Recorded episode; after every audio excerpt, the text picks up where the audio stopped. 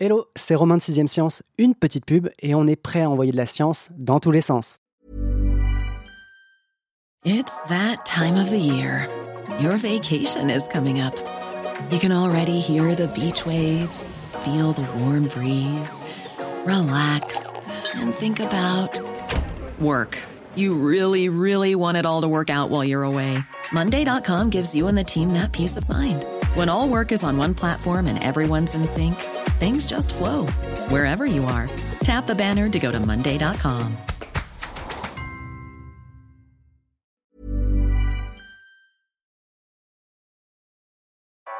Vous écoutez 6ème Science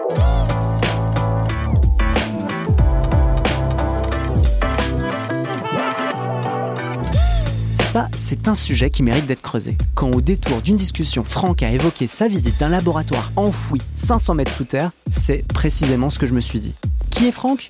Nom de famille, Daninos, profession, journaliste expert en sciences fondamentales au sein de la rédaction de Sciences et Avenir. Si vous nous écoutez depuis un moment, vous allez vite le reconnaître puisque l'individu est un invité régulier de 6ème Science. C'est à nouveau le cas aujourd'hui avec un sujet encore plus intrigant que d'habitude. Non pas parce que notre laboratoire souterrain est situé dans le Vaucluse, mais parce qu'il a élu domicile dans un ancien site militaire. Après avoir abrité une partie de l'arsenal nucléaire français, ces kilomètres de galeries hébergent désormais une trentaine de projets de recherche menés à l'abri de toute perturbation extérieure. Mais quelles recherches peuvent valoir la peine de s'enfermer six pieds sous terre? Eh bien, c'est la deuxième réflexion que je me suis faite quand Franck a évoqué au détour d'une discussion sa visite. Bref, voilà, vous avez compris et pensez bien que je vais poser la question au dit Franck. Bonjour Franck.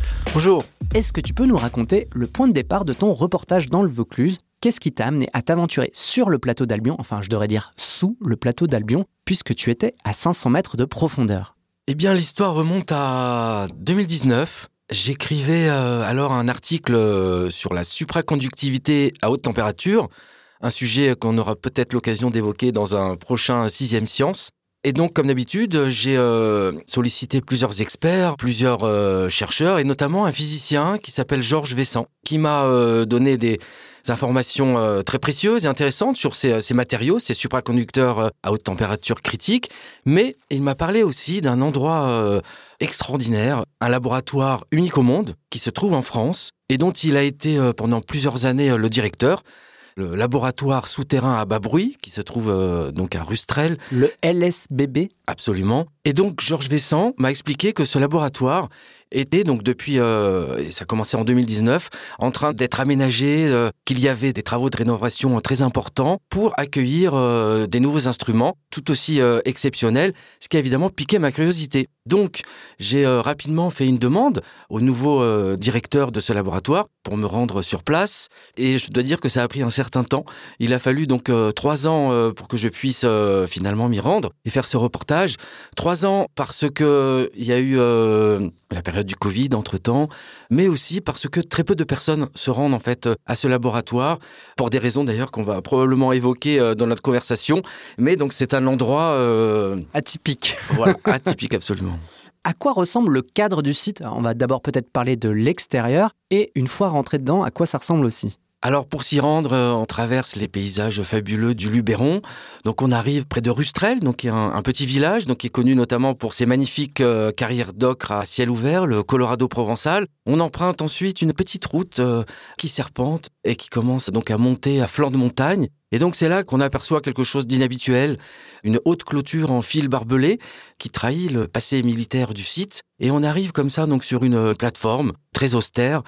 Au niveau de cette plateforme, il y a un immense mur en béton qui fait euh, de mémoire 30 mètres de long et qui est l'entrée en fait du laboratoire souterrain à bas bruit. Ouais, c'est pas un bunker, c'est un laboratoire. Alors ça ressemble effectivement à un bunker puisque c'était un site militaire, donc qui a été transformé euh, en laboratoire. Donc on franchit euh, l'entrée de cette sorte de, de blocos, donc qui est d'ailleurs un mur de 3 mètres d'épaisseur, donc ce qui est très particulier. On arrive ensuite dans une salle euh, où les chercheurs discutent, déjeunent, boivent des cafés, etc. Et puis, euh, juste à côté de cette salle, il y en a une autre, une salle de monitoring. Donc, c'est là où il y a tout un tas euh, d'écrans, C'est là où les, les, chercheurs, les ingénieurs vérifient que tous les instruments fonctionnent bien et suivent le bon déroulement des expériences. Mais pour aller au cœur des installations, il faut franchir une nouvelle porte qui nous entraîne dans un réseau de galeries qui mesure en tout et pour tout plus de 4 km. C'est quelque chose d'immense, des galeries très froides, obscures, donc qui s'enfoncent donc sous la grande montagne de Rustrel, dans le point le plus profond. Donc on a au-dessus de nos têtes quelques 519 euh, mètres de roche. C'est assez impressionnant. Et toi, comment tu as vécu euh, l'expérience? Je dois dire que j'avais une certaine appréhension parce que euh, il m'est arrivé d'avoir quelques petits épisodes de claustrophobie, enfin rien de grave, mais notamment euh, en voiture euh, dans des tunnels que je trouvais un peu trop long, un peu trop long ou un peu trop bas de plafond. Et donc j'avais ces expériences en mémoire, en sachant que j'allais me rendre au LSBB. Mais malgré tout, donc c'est la curiosité et l'envie d'aller voir ce site absolument exceptionnel qui a dominé. Et bon, à part une petite appréhension au début, tout s'est bien passé parce qu'effectivement, donc le directeur me propose donc une visite pour cela, je suis monté dans un petit véhicule euh, électrique et donc euh, il me demande vous êtes prêt? Je fais OK. Et donc c'est là où effectivement on s'enfonce là dans ces kilomètres de galeries notre cerveau peut pas s'empêcher de se dire bon j'y vais, j'y vais pas, euh, se dire que petit à petit l'entrée s'éloigne de plus en plus et il y a effectivement on est vraiment sous la montagne. L'histoire, comme racontait le chercheur, est tellement fascinante que ça a dominé sur toutes ces appréhensions et ça s'est très bien passé. Avant de nous plonger dans l'histoire du site, est-ce que tu peux nous expliquer peut-être l'intérêt de cet environnement souterrain coupé du reste du monde pour euh, des laborantins donc je reviens donc sur le nom de ce laboratoire, laboratoire souterrain à bas bruit. Donc les bas bruits en question se déclinent essentiellement sur trois aspects bas bruit anthropique, bas bruit sismique et aussi bas bruit électromagnétique. Bas bruit anthropique, c'est-à-dire de très faibles niveaux de perturbation dus à l'homme. Dans cette zone, on ne trouve aucune usine, aucune euh, voie ferrée, aucune autoroute, quasiment pas d'habitation, et donc effectivement le niveau de bruit produit par les activités humaines est extrêmement faible. Les plus proches euh, se trouvent à, peu près 20 km du site dans la zone industrielle de Cadarache, mais sinon sur le site, il y a quasiment euh, aucune activité. Très faible niveau de bruit aussi au niveau sismique, puisque le laboratoire se trouve 500 mètres sous terre. Donc en fait, ça produit une sorte de bouclier, de cloche, donc qui empêche les vibrations euh, sismiques d'atteindre le cœur du laboratoire. Et enfin, très faible niveau de bruit euh, au niveau euh, électromagnétique, puisqu'il y a, euh, on va probablement en parler plus en détail, mais il y a au sein de toute cette infrastructure, il y a un endroit très particulier qu'on appelle la capsule.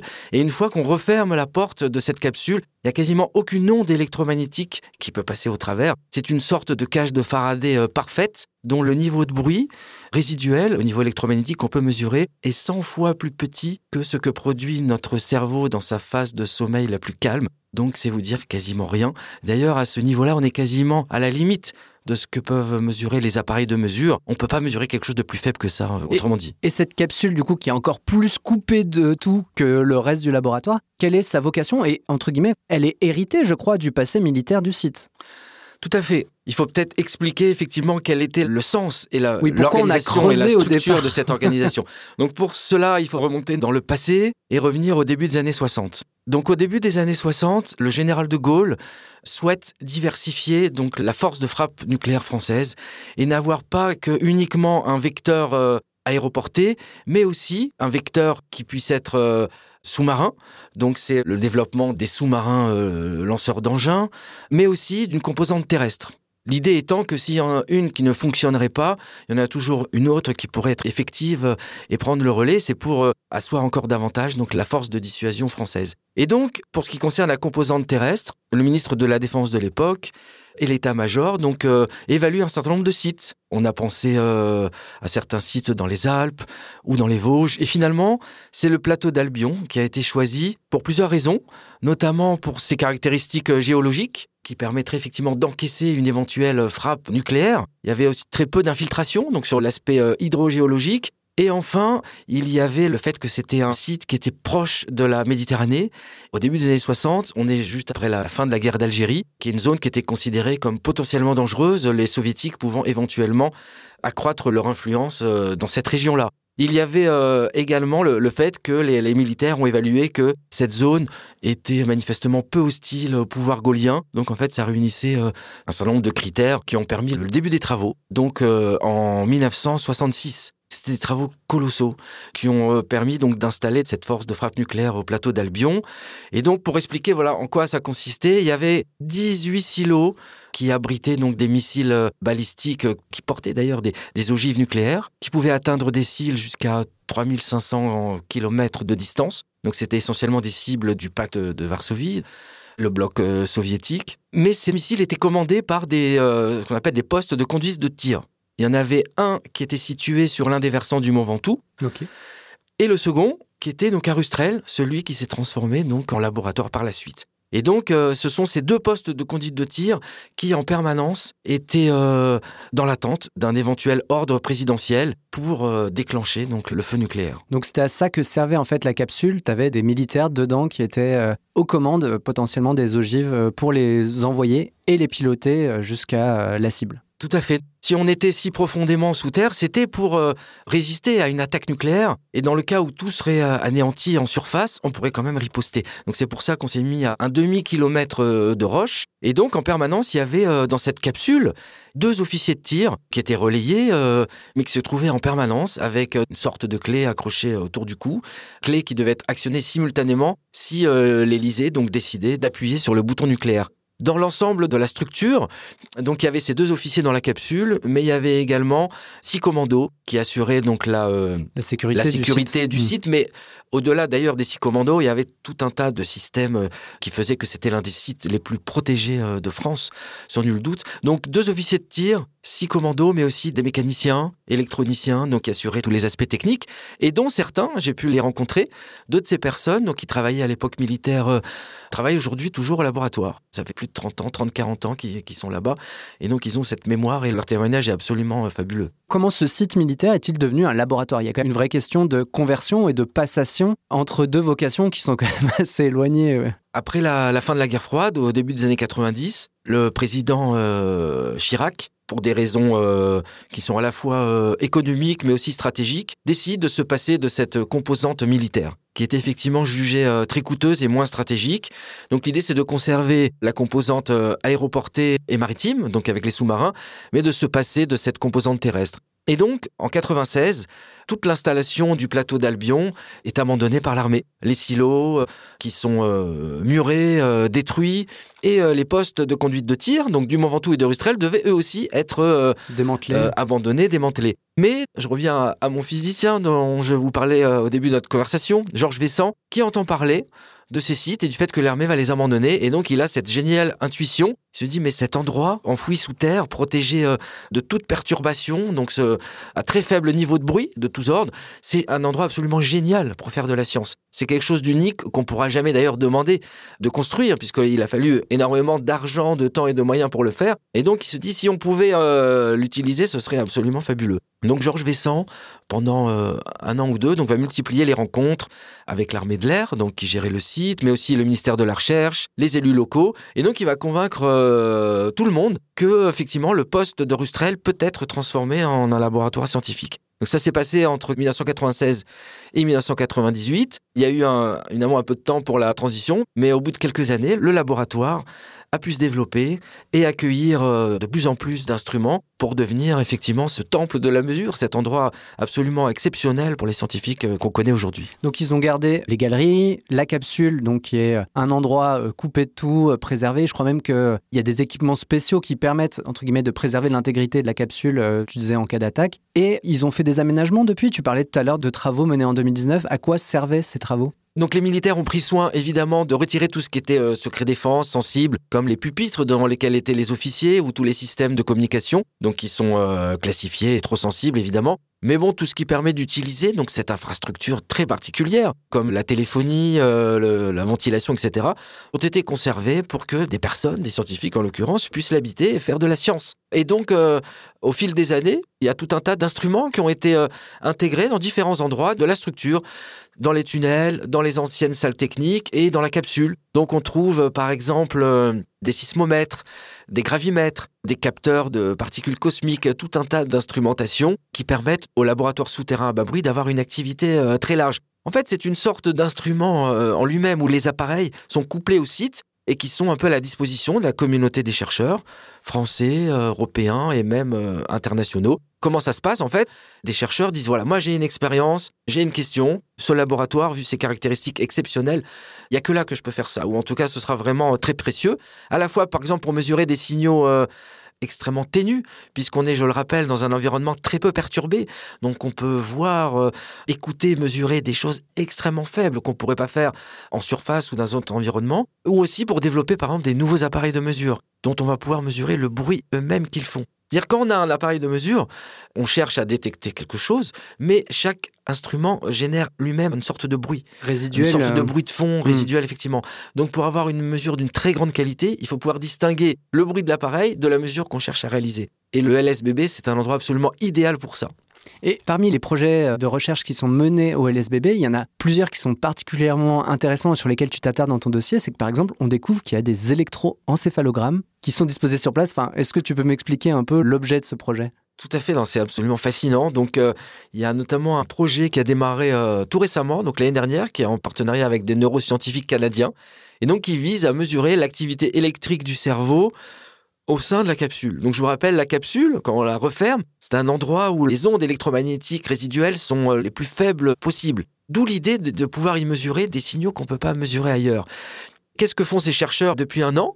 Ils utilisent des électroencéphalogrammes qui sont placés sur des individus et donc on essaie de mesurer des signaux qu'on ne pourrait pas mesurer euh, ailleurs, notamment des signaux qui seraient précurseurs d'un certain nombre de maladies comme l'épilepsie ou des maladies neurodégénératives comme euh, Parkinson ou Alzheimer on a des bonnes raisons de penser qu'on pourrait détecter des signaux faibles, hmm. voilà, qui pourraient nous donner des, euh, des indices pour mieux comprendre, mieux traiter, euh, notamment préventivement, euh, ce type de maladie. Et tu parles même des bruissements du cerveau dans le dossier.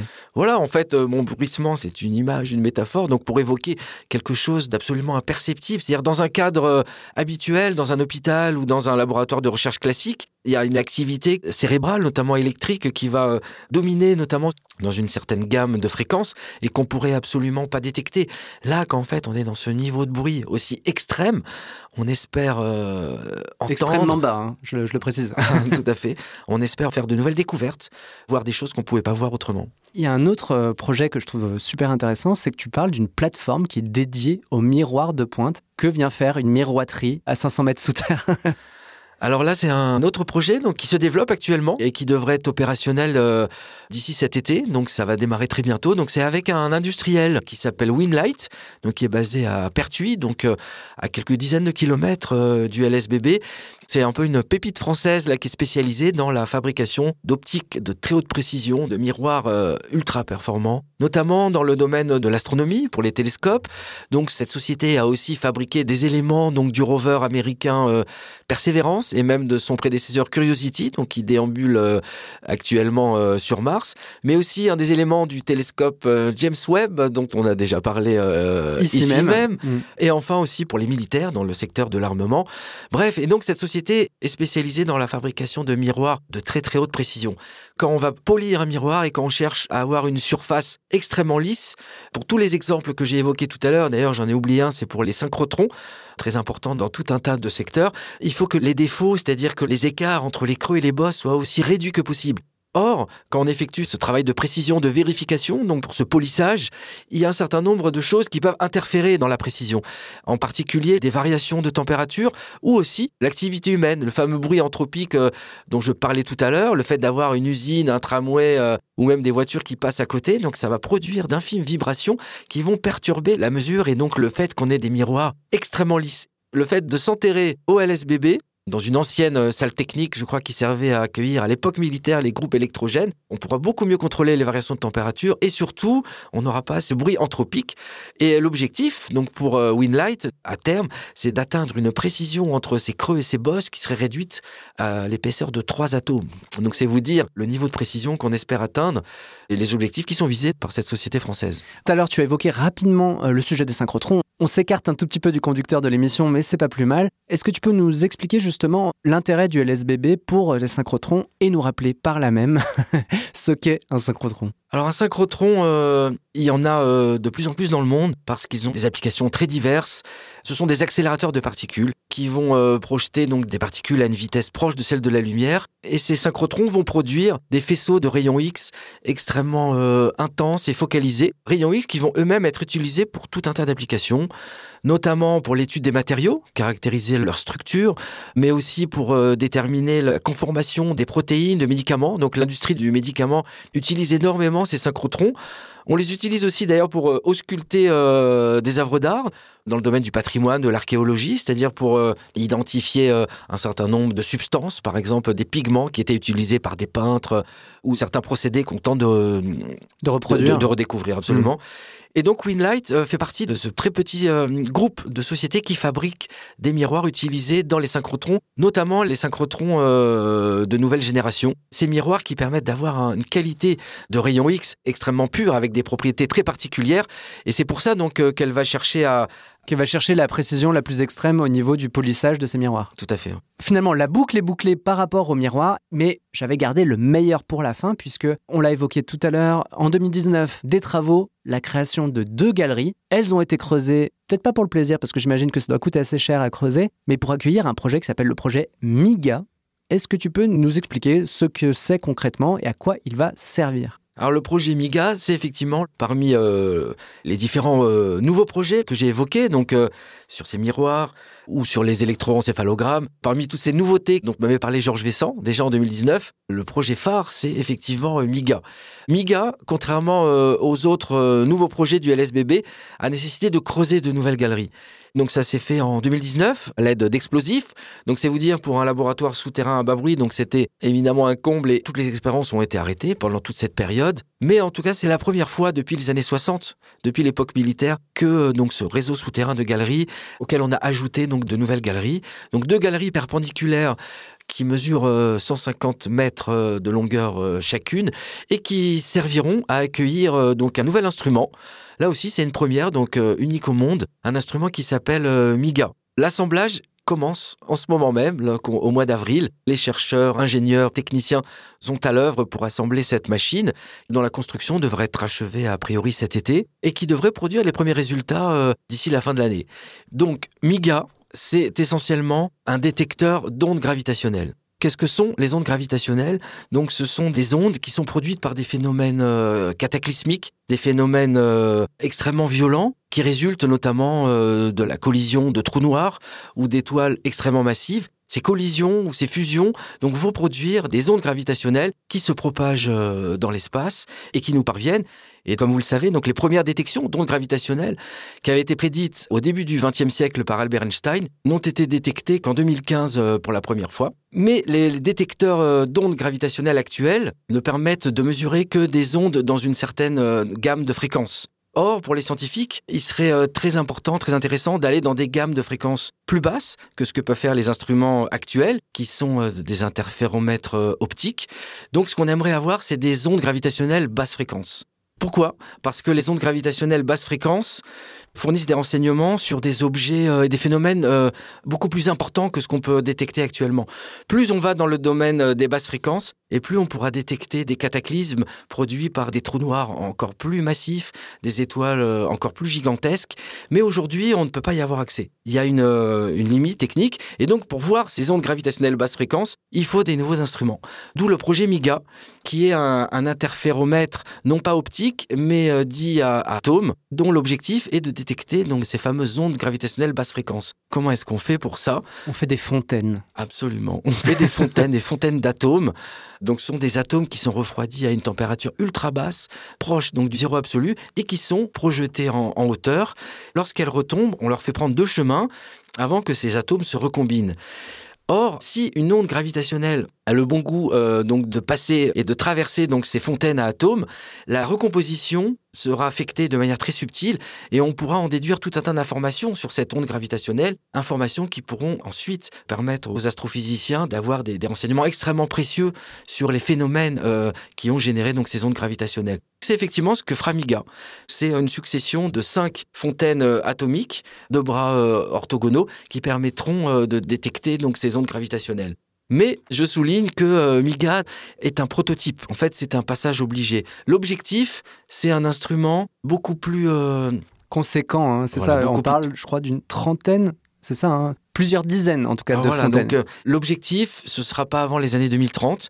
C'est un projet qu'on appelle Elgar, un instrument européen, donc qui devrait mesurer peut-être 30 km de long et posséder plusieurs dizaines de fontaines atomiques du type de celles qui seront euh, testées donc euh, au LSBB et qui coûtera probablement euh, Des, centaines de millions d'euros, peut-être même un milliard d'euros. C'est seulement à cette condition qu'on pourra détecter ces ondes gravitationnelles basse fréquence. Mais vous imaginez bien qu'avant de débloquer euh, une telle somme et d'appuyer sur le bouton, donc pour débuter la construction de Elgar, il faut valider la technique. Il faut s'assurer qu'on pourra bien mesurer ce qu'on souhaite euh, mesurer, parce que tout ceci c'est absolument nouveau, hein, ça n'a jamais été fait, euh, c'est vraiment une première. Et donc euh, MIGA ou LSBB aura cette mission de prouver la validité donc des interféromètres euh, à atomes, et pour la première fois, donc on pourra effectuer ce type de mesure d'ici quelques mois. Donc c'est ça, c'est une démonstration en quelque sorte. euh. Tout à fait. Une démonstration, mais un passage obligé. Parce qu'effectivement, là aussi, on a besoin d'un niveau de bruit extrêmement bas, là aussi au niveau anthropique et au niveau sismique, pour avoir la, la précision requise. On veut voir, mais on a des bonnes raisons de penser que ça va marcher, que c'est bel et bien le cas.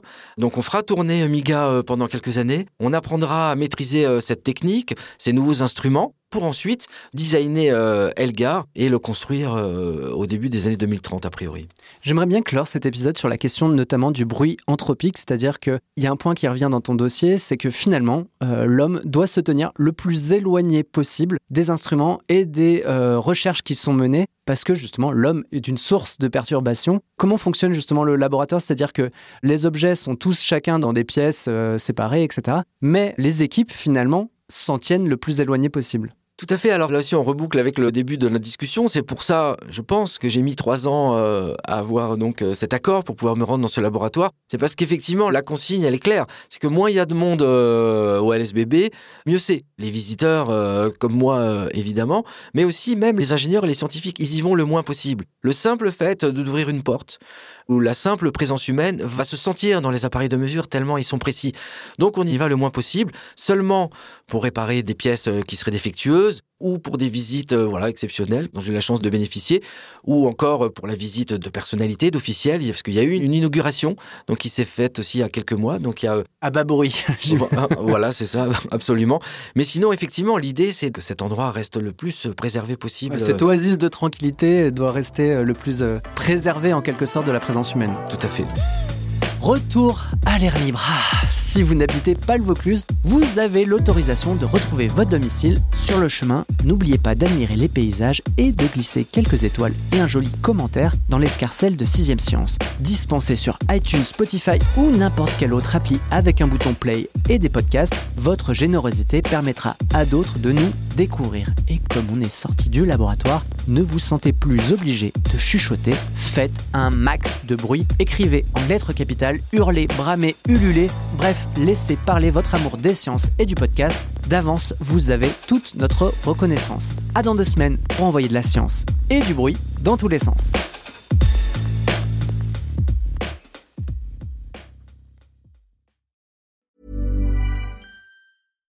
Mom deserves the best, and there's no better place to shop for Mother's Day than Whole Foods Market. They're your destination for unbeatable savings, from premium gifts to show-stopping flowers and irresistible desserts. Start by saving 33% with Prime on all body care and candles. Then get a 15-stem bunch of tulips for just $9.99 each with Prime. Round out Mom's menu with festive rosé, irresistible berry chantilly cake, and more special treats. Come celebrate Mother's Day at Whole Foods Market. Normally, being a little extra can be a bit much, but when it comes to healthcare, it pays to be extra. And United Healthcare makes it easy with Health Protector Guard fixed indemnity insurance plans. Underwritten by Golden Rule Insurance Company, they supplement your primary plan, helping you manage out of pocket costs without the usual requirements and restrictions like deductibles and enrollment periods. So when it comes to covering your medical bills, you can feel good about being a little extra. Visit uh1.com to find the Health Protector Guard plan for you. On ne va pas se quitter comme ça. Vous avez aimé cet épisode? Sportif, généraliste, sexo ou scientifique, varié mais toujours bien informé. Découvrez les autres podcasts de la rédaction 20 minutes sur votre application d'écoute préférée ou directement sur podcast au pluriel.20minutes.fr. Et merci de nous avoir écoutés.